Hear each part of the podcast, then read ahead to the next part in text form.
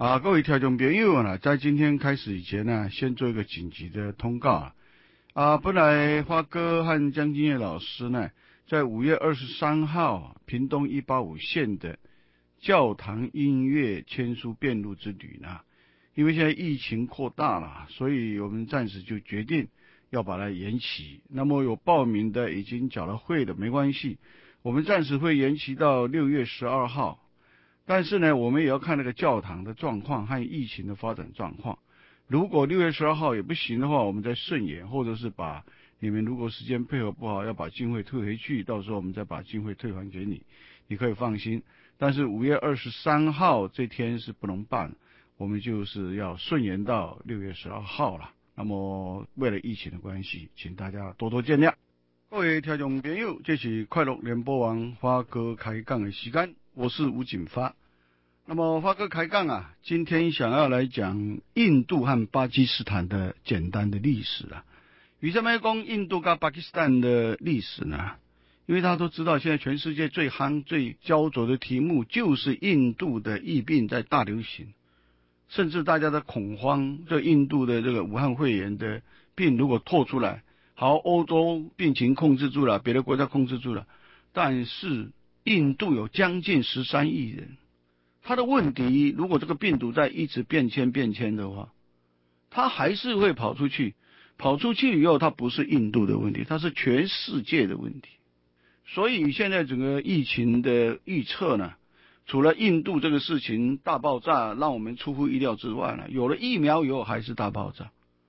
印度还是生产疫苗的国家，是英国的 A Z 这些重要的疫苗的委托生产都转移到印度。印度所生产的这样武汉肺炎的啊最好的几支疫苗里面，它占全世界百分之七十的生产量。然后它现在发生了大的疫情，怎么办？所以我们必须去理解印度。印度是一个怎么样的国家？它的历史怎么样？它和我们的关系又怎么样？这个都是拉娜，对台湾啊，不要自己坐井观天呐。是现在是一个世界地球村呐。每一个地方发生的问题，它都会影响到全世界了。所以从这个观点来看，台湾不被 WHA、WHO 所接纳了，这是人类文明的一个大退步，是一个人类某一些强国的混蛋行为。台湾不是说占全世界人口的两千多万而已！疫病的传染可以从一个小的村庄，你如果不控制好，它就是变成全人类的问题。这个就是我们处的时代的一个问题，一个都不能少。像那部电影里面所讲，一个都不能少啊！整个全村庄里面，你想想看，伊波拉病毒，伊波拉病毒刚发生的时候，就在刚果的一个小村庄，大家吓死了。当时刚好非洲国家有一些联合国的医学家刚好在那里看到的伊波拉病毒，七孔流血，它死亡率是百分之七十。因为及时发现，才把那个村庄整个用军队把它围绕起来。但是呢，就是找不到治疗的办法。好，现在我可以告诉你一个黑暗的历史：这个病是怎么解决？这个病是丢汽油弹把这个村庄解决掉。但是伊波拉病毒还是我们最害怕的。说实在的，花哥的感觉啦，武汉肺炎病毒。只是一场啊，人类面临绝望之刻的暖身赛而已。说什么呢？如果你了解疫病的历史，了解现在整个世界的处境，你就可以理解武汉肺炎为什么传播的这么快，为什么它的死亡率不是最高的，也顶多还不到百分之十的死亡率吧？但是把整个世界整垮，为什么？它有几个问题使得我们没有办法。第一个。全球化，全球化使得任何一个地方的问题都变全世界的问题。那为什么全球化的问题把所有一个地方的人类的问题会变全球的问题呢？最重要的一个改变叫做航空器的发明。航空器的发明就是这些民航客机、喷射机、这些总统直升机等等。你想想看，哥伦布发现新大陆的时候，船从欧洲航行到北美洲、南美洲，那个时候将近一年的时间呢。一年的时间，如果你是得到天花、伤寒，在欧洲有这个带卷者，你在航行将近一年的途中，你就死掉了，你就死掉了。那为什么还会有病毒传到南美洲去，感染到印第安整个村庄死整片呢？有一些只是带菌者，或者是轻微被治疗好了。治疗好的答案是他还是带菌者，他还是带菌者进到印第安的部落。印第安人当初北美洲、南美洲和整个欧洲古大陆、欧亚大陆的隔绝已经是几万年、几十万年没有来往。几十万年前的人类到达那里，几十万年没有碰过这种病毒，所以它一发就不可收拾。光一个西班牙岛，西班牙岛现在是两个共和国，一个叫多米尼加，一个叫海地，这里面有两百多万人。历史上的记载啊。十年以后，因为白人带去的这种霍乱呐、伤寒呐，尤其是天花带去，两百多万人的小岛，到十五年以后剩下多少人？这个岛剩下不到两万人，全部就是瘟疫、懒疫死掉。如果我们不是用一个信仰的观点来看，武汉肺炎只是向我们敲门的一个警讯呢。如果人类从这里得不到合作，得不到领悟呢？得不到还不知道和谐呢？接下来，我想，人类灭绝不是不可能啊。华哥听了李远哲教授有一次讲话，他非常严肃，他是一个真正的科学家。他说，世界上很多科学家认为，如果人类的文明照现在的方式进行下去，而没有反省的余地的话，人类这种生物呢，在三百年里面灭绝呢？再也没有比现在这个时候的可能性更大，这个就是我们应该去思考的问题了。这些病已经不是在做政治斗争的时候了。这个病等于是什么？以前发哥有一个想象，地球所有的人的民族主义、地方主义啊，只有等到外星人来到地球的时候，人地球才会第一次合作。现在我改变了，不必外星人到来，这个人类无法抗拒的传染病。就会使得世界上地球的人类非合作不可，不合作你就是灭种。你现在也知道说要合作，但是呢，毕竟武汉肺炎的死亡率不是那么高，所以你还他妈吊郎当呢。下一次如果是每一个人不是戴口罩呢，每一个人都要穿像太空装这样才能够出门呢，人类会不会学习到合作？如果你是有信仰的认为，我会认为那是上帝给你一次考验。先给你一个敲门的一个警告钟而已了。武汉会，好，在这样的一个过程里面，印度现在就非常的严重。目前我们就要解决印度的问题。那我们在想，印度这个地方离台湾有一点距离，而且印度和台湾的关系没那么密切，没像台湾和美国的关系那么密切。但是世界上很多事物呢，像棒球的变化球。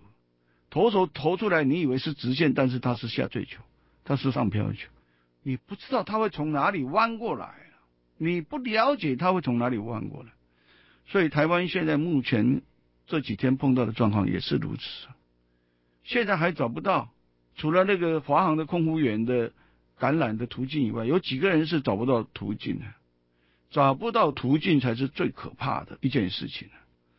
所以台湾现在整个这样子的疫情起来，大家还是在每一个地方把口罩戴起来，酒精消毒好，把手洗干净。那么人类应该收敛自己的行动范围，在这个时间里面，安静的躺在家里，坐在家里念念书呢，安静个半个月、一个月，尽量少出门，这个病毒慢慢的就会压抑量就会压抑下来。在这个时候，花哥呢再三讲了，花哥啊和我女儿他们呢从法国普罗旺斯进口了这个橄榄油，刚好在这个之前的啊上个礼拜到达港口出关了。那么在这个时间，你如果一个人在家里安静的在家里呢，橄榄油拌拌沙拉呢，橄榄油拌拌你的面线呢，加几个鹅啊呢，这样过简单的生活，这是最好的。老人家尤其免疫力弱的人，尽量不要。在这个时候出门，如果你要这个橄榄油，它进口这次只有五百多支啊，五百多支就是两百多组，卖完它就是没有了，没有就是没有了。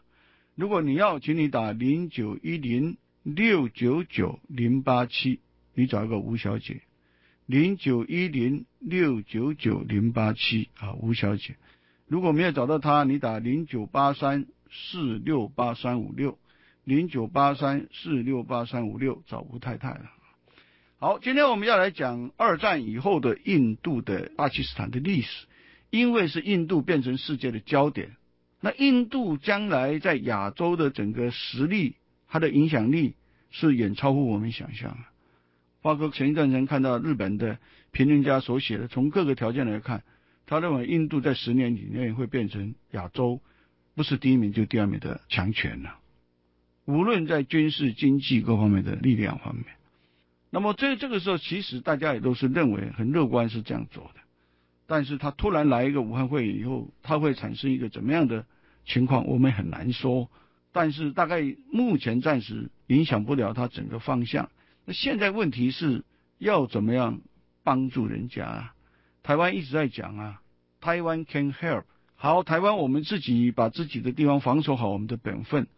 接着，台湾有很多东西现在是可以帮忙印度的了。譬如说，印度现在连口罩的生产都来不及，台湾现在要生产这个，而且品质不错的，价钱便宜的，我们应该帮助印度了。还有，他们现在连氧气瓶都没有，我们能够帮忙的。氧气瓶应该台湾这个制作的东西还 OK 吧？那么等等啊，也许说不定台湾的疫苗发展出来的时候，现在全世界都很注意台湾的疫苗，可能是后发先至，最没有副作用，有可能怎么样？那么现在欧洲有一些好的疫苗，但是整个资本主义操作的结果，它不是没有办法生产更多，而是它要高的价钱。所以拜登总统讲啊，应该美国在这个面对人类的。危机的时候，这些重大的疫苗公司的药方啊，应该公开，这个得到全世界很多人的肯定。但这个就是道德的决定。但是个资本家的国家，他还是发明疫苗的大药厂，还是在抗拒啊。我花那么大的投资在研发，然后你现在说要把药方公开，大家为了人类的劫难，但是他做不到，他一辈子的财产已经投下去。在这个时候，也许台湾，我在想，我们预全部署的话，也许台湾被孤立了这么久，各方面的经济被封锁，台湾的疫苗如果出来，而且产量可以的话，也许我们可以帮到第三世界很大的忙。也许它是比任何武器都厉害的东西。不妨发哥现在在这里讲，你看看这个事情会不会发生？我告诉你，在两个月以后，台湾在世界上会发亮发光。那个时候会是你不了解的台湾，他会像尼德兰、荷兰，像那个啊于杰所讲的，第二个天选之国，台湾有可能变成十七世纪的荷兰。华哥讲在这里，你把它当议员，我不是算塔罗牌的，但是这个是我专选过，我专修过未来社会学。你看看看华哥讲的准不准啊？改天再来分析我为什么会认为这样。因为台湾的社会特性已经具备了某一些成熟的条件，虽然有一些不成熟，就成熟的条件让台湾会推到一个高的位置。好，今天我们要讲的是印度，印度的历史相当的长远呐。我要用很简单的篇幅里面讲印度，势必是不可能的。印度你用一整个学期来讲都不可能，因为印度的历史和中国的历史，甚至比中国的历史更长远呐。印度的变化一点都不输中国的历史的变化的复杂，所以要把整个印度史整个来讲，讲不完。所以发哥不想从印度史的开始开始讲。如果你要了解印度史，很简单的一个范围，发哥一个讲一个世界性的观点：人类从非洲的东部发生，从直立人开始就从东非发生了。我们现在这种人类是直立人之后的所谓的现代智人。直立人发生以后呢，从非洲就走出了非洲，走到北非，过阿拉伯海，啊，分成两支，一个往北，一个往东，啊，往东的这支里面包括后来的北京猿人，都是其中的一个。那现在在澎湖发生的这个人，很可能就是直立人，也走到澎湖来，这个都已经被称为人类，人类属的。但是我们现在这种人和那个时候直立猿人是不同的人种啊，我们是更慢才产生的。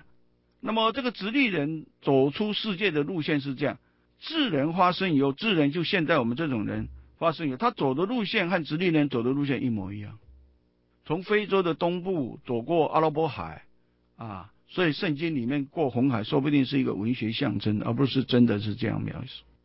当然我这样讲了，基督教人徒会骂我。摩西过红海是真的，你你还给他讲说是一个象征。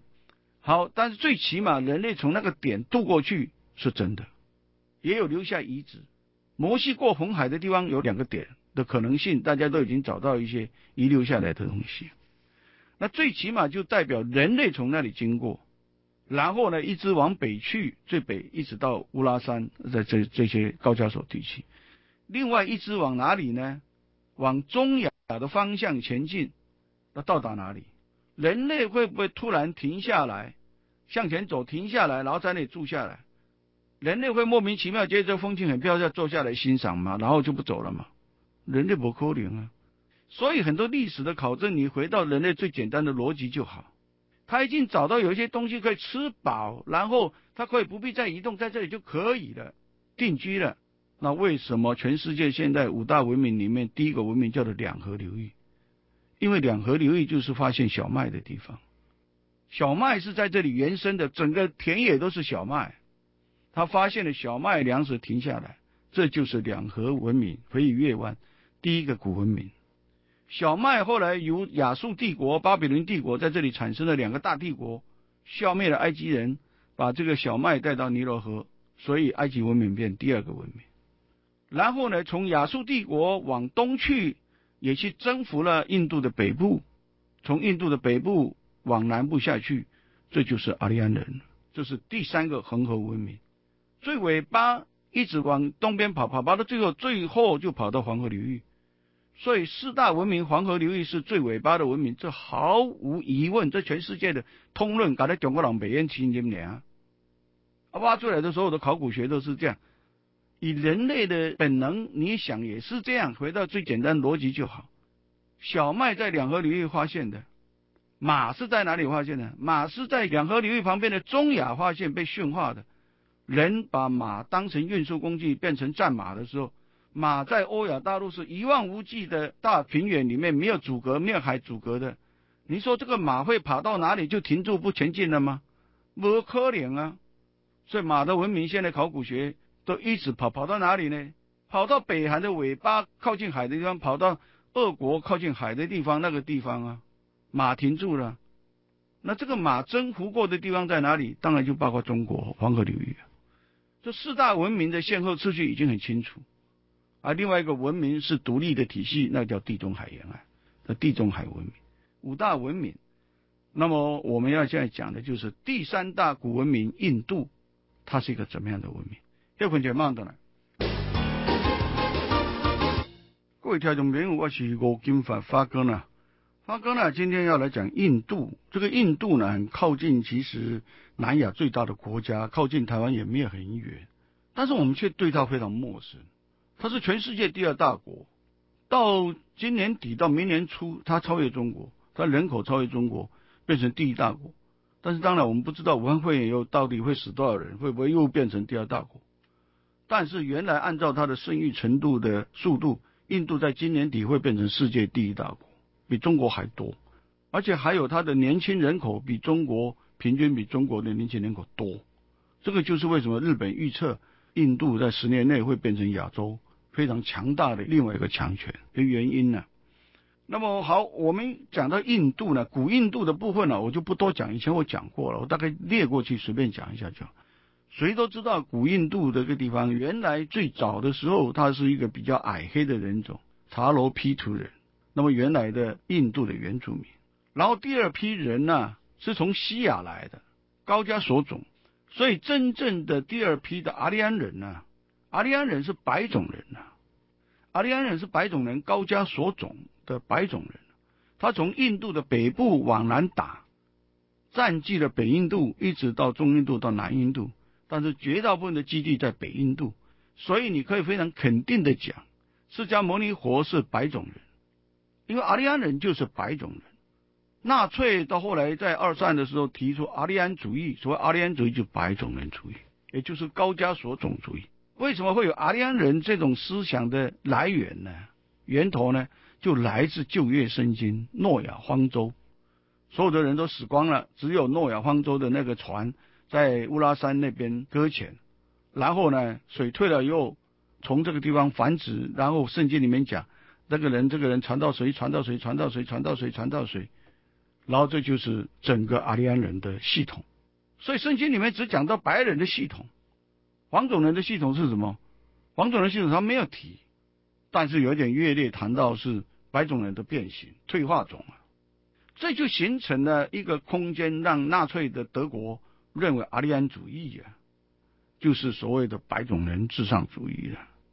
那么印度你就可以知道，印度是北印度的这个人。你先到印度去，北印度的人和南印度的人和原住民一看一眼一看就清清楚楚啊！全世界最美的女人是北印度的女人啊！那你就可以从这里看到，印度它是一个非常大的两个块面。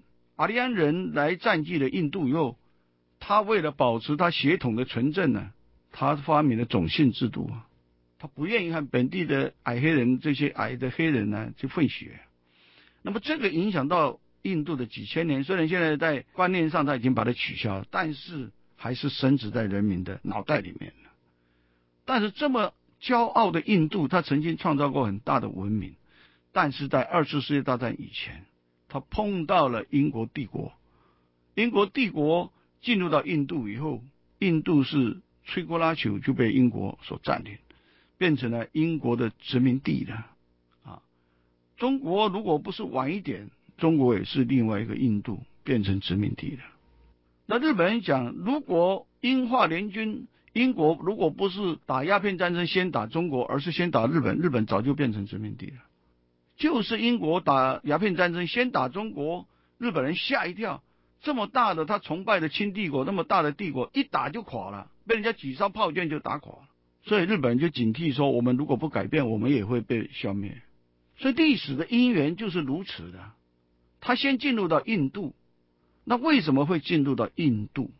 这个里面一讲来就说来话长了。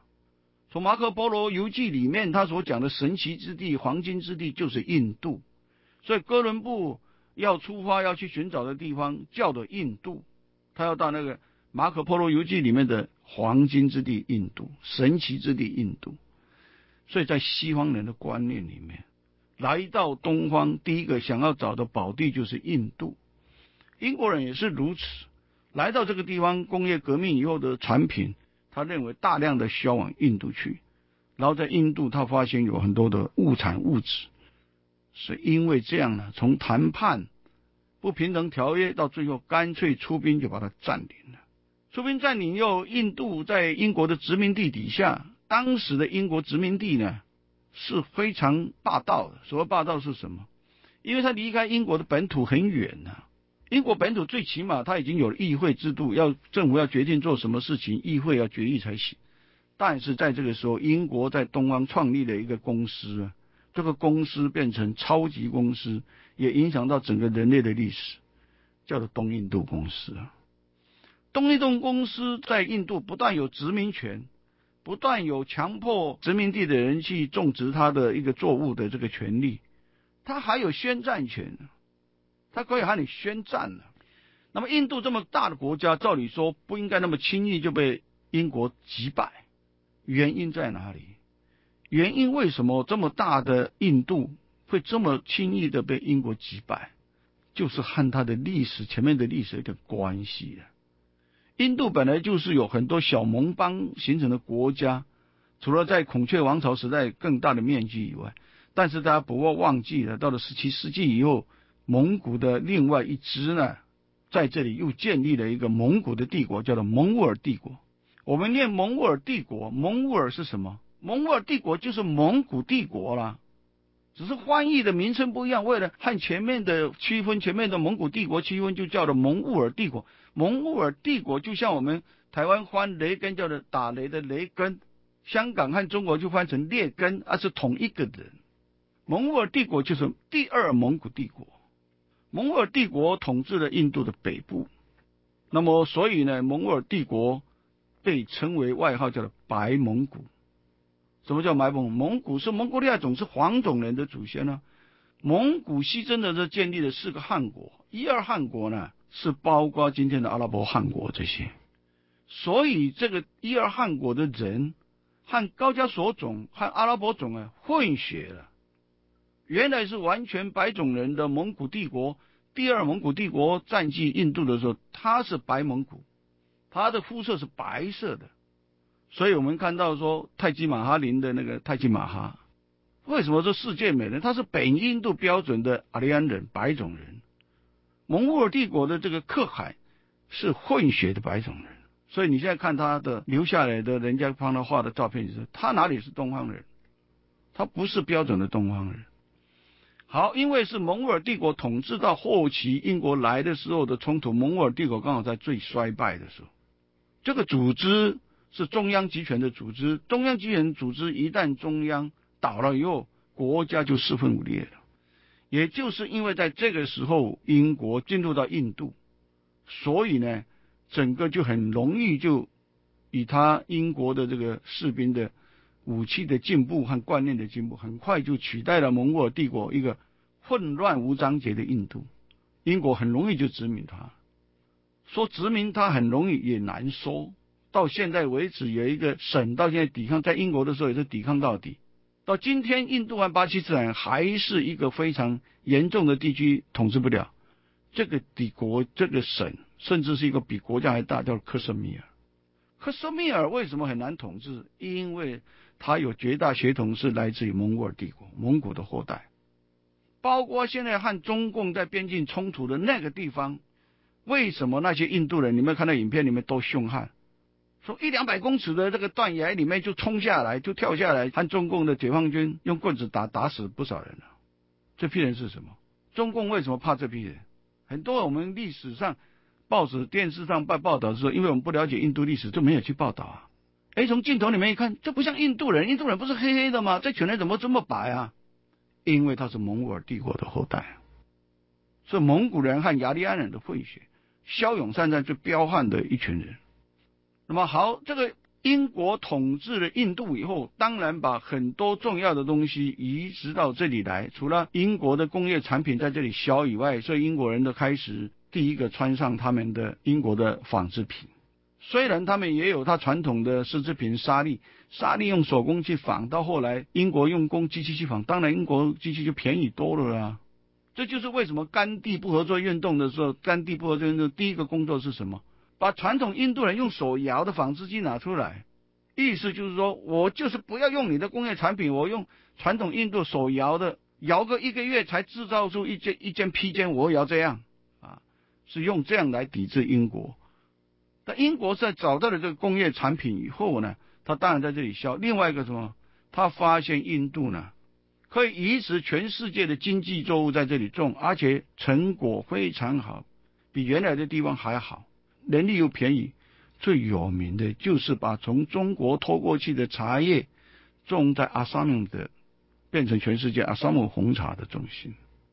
第二个还有种什么？种了一个最偏僻的地方，种不好的地方，在这里种种的特别全世界最好，品质最好，那叫鸦片。那鸦片为什么种的？因为英国人一直从中国进口茶叶，但是中国人不喜欢英国的工业产品，那这样造成什么贸易的结果？就是英国永远在入超啊！我在买茶叶买一堆，然后所以我转手在赚钱呢。但是茶叶要从中国买啊，但中国不买我的东西。后来英国人发现有一个产品，英国中国人会买，那叫鸦片，那我就种鸦片和你换了。好，就这样，印度成为他的殖民地，然后在这里种植大量的经济作物，茶叶、鸦片等等。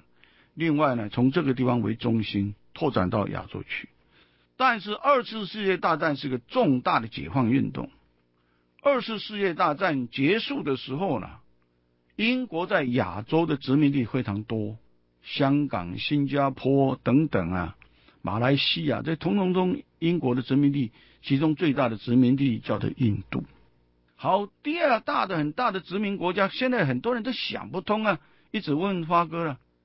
哎，南海发生纷争，印太地区发生纷争，关这个法国屁事？法国还派航空母舰来，战舰中的派来，法国干嘛没事找事啊？美国如果维持太平洋的霸权，他在这里还有道理？法国有道理吗？那就完全不理解华国的历史。华国在另外再讲，你知道华国到现在在太平洋还有几个属地，还是他直属的属地吗？在太平洋很重要啊。一个是新托里斯托尼亚，新托里斯尼亚这个岛，现在是华国的直属地啊。还有一个叫大溪地啊，半自治状态的大溪地是法国派总督啊。越南曾经是法国的殖民地啊，太平洋有很多国家都是法国的殖民地过啊，包括现在的万纳度太平洋的这些新兴的国，都是被法国殖民呢。法国殖民虽然二战结束以后，法国没有再殖民他们了，但是他们是法国等于大英国协里面法国协里面的人啊，影响到他的这个贸易很重要啊。还有更多人不晓得，法国曾经是非洲最大的殖民地国家呢。它比英国还大呢，法国在非洲拥有的殖民地以前比英国还大呢，所以当然远东地区对法国来讲，它具有巨大的利益呀，它比英国更有道理派航空母舰来到远东了，你知道吗？他不是没事干，自己把航空母舰开到远东地区来，而且好像是你还做做样子，还听美国的话，胡说八道，他怎么听美国的话？他是来保护他的属地的安全。所以台湾人对世界史是很陌生、很无知的。华国当然有一天会和台湾很合作，为什么？改天再说了。好，第二次世界大战以后，英国当然第二次世界大战现在大家都知道叫做五个战胜国。其实五个战胜国，我们认真讲起来是美国给你面子的。二次世界大战只有一个战胜国，这个战胜国叫做美国了。法国，法国本身本国都被灭亡了，他还战胜国。但是美国给你面子，好不好？你戴高乐在海外率领反抗军广播，在法国的内地扯他后腿，有那个反抗军，好不好？你也是战胜国。英国呢？英国顾他自己的英伦三岛都顾不了了，他哪有战胜国？他从新加坡、从亚洲都被日本人打得歪七扭八，通通被占领了，包括马来西亚，他什么战胜国？是美国为了扩大这些战胜国，中国那更不用说，中国是战胜国吗？你要说战胜国只有两个了，一个是美国，一个是苏联了。苏联付出很大的代价，在西线挡住了德意志，打败了德意志啊。那美国战胜国以后，你知道英国有多好笑吗？英国是把美国硬拖入到欧洲战场，然后在亚洲战场，美国替他打，把所有的英国殖民地战胜以后也都光复了。你知道英国想尽办法说什么呢？他要维持二次世界大战之前的在亚洲的殖民地，他还要重新回来殖民。美国给他的回答很简单：No，这些二次世界大战，英国你在所有亚洲的属地，我通通要让他独立。那你就知道美国的力量有多大。马来西亚独立，新加坡独立，其他的全部都独立。当然，最大的一个国家，美国宣布要让他独立的时候，英国差点昏倒。那个国家叫印度，美国宣布要让印度独立，英国那个时候因为印度要独立的声音已经大到英国也挡不住，因为印度的人口这么多，英国能够统治印度多少人？所以英国也没有办法来拒绝印度的独立，而美国是抢先在英国之前宣布，用联合国的 这个国际的这个声音的人宣布说，战争以后战后。在六月多的时候，在宣布呢，六月多呢，啊，美国就要让印度独立，六月多就要让它独立，英国一下子慌乱了，英国呢要怎么样让印度独立？这个印度国家这么大呢，独立要怎么办？而且独立以后呢，美国宣布呢，印度教的地方属于印度独立，回教的是属于这个巴基斯坦独立。这个是他们这个和尼赫鲁商量的协调的结果。英国呢，匆匆忙忙，竟然请了一个对呢，印度完全不了解他国情的人，这个律师大大有名，叫德雷克里夫，他连印度都没有去过，他连印度都不了解，把地图摊开来画一画，这边属印度，这边属巴基斯坦，竟然在八月十四号，巴基斯坦宣布独立，八月十五号他就公布地图，哪一个国土属于印度的，哪一个土属属于巴基斯坦的。英国亲自宣布，两个月把一个印度、巴基斯坦这么大的国家的地图就这样划开，就变成两国。你想想看，它发生什么事情？当然是流血，当然是一塌糊涂，堕入到完全不知道所措的地方。印度、巴基斯坦陷入一团混乱，而这团混乱就是英国。有人说他是无意造成的，有人说他刻意造成的，很恶毒的一个说法。但是造成几百万人、上千万人的流离失所和流血的冲突，这个就是印度在二战刚刚发生的时候的情况。至于后面又怎么发展，发展到今天呢？那明天再感谢洗干，再见，拜拜。